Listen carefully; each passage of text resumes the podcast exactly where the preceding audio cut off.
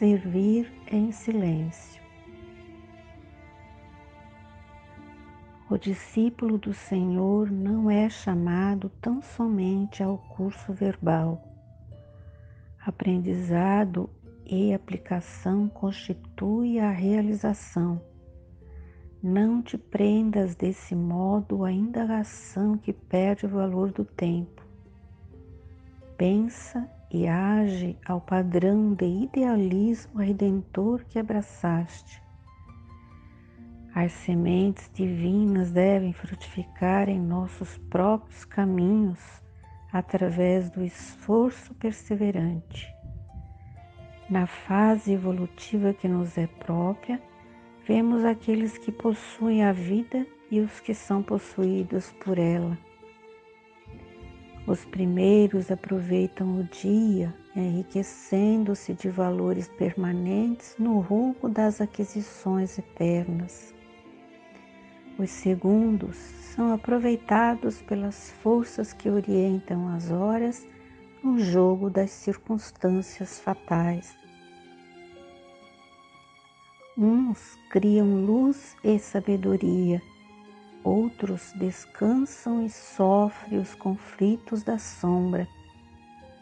Governando com as diretrizes superiores, converte-se na instrumentalidade dos celestes desígnios. Submetendo-se às causas de ordem inferior, perseguem a ociosidade ainda mesmo quando o regalo inútil se lhe apresente aos olhos mortais com rotulagem fascinante. Necessário se faz marcharmos com desassombro e serenidade, dilatando a capacidade receptiva à frente da majestade criadora. O fenômeno nos círculos físicos e espirituais não tem outro objetivo senão acordar a mente para a revelação do mais alto. Provar a divindade em nós, herdeiros da grandeza universal, é muito mais que positivar a sobrevivência além da morte. Guardar a bondade e o entendimento na direção do amor supremo vale mais que o poder de demonstrar a existência dos anjos. O reino do Senhor começará no indivíduo ou jamais se estabelecerá na terra, porque Deus visita o homem e educa-o através do próprio homem.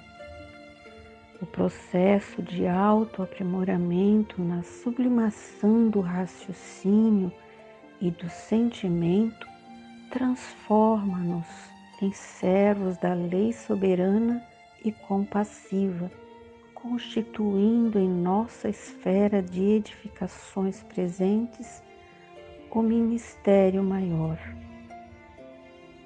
Espiritualizemo-nos, portanto, no caminho da perfeição e prossigamos com Jesus não importa a incompreensão, cada criatura vê o horizonte que os próprios olhos pode abranger. Quem ama não discute, serve em silêncio, semeia o bem à distância da preocupação de recompensa e segue adiante. O trabalho cristão é a nossa alavanca renovadora. Busquemos a ciência realizando a santidade. Os dias escoam-se apressados, as formas refundem-se incessantemente. A morte que modifica e seleciona, pune e corrige, atinge os próprios mundos detendo o tesouro do conhecimento divino, elevemos nosso coração aos santuários eternos. Responsáveis pela dívida que criamos no passado com a falsa aplicação das bênçãos recebidas, somos também candidatos à riqueza imperecível do futuro. Situados entre os séculos que se foram e os milênios que virão, temos um diamante sublime a lapidar para o Supremo Senhor. Nosso próprio coração, que dorme ainda no berço de aspirações primárias, bafejado pelos raios de luz celestes.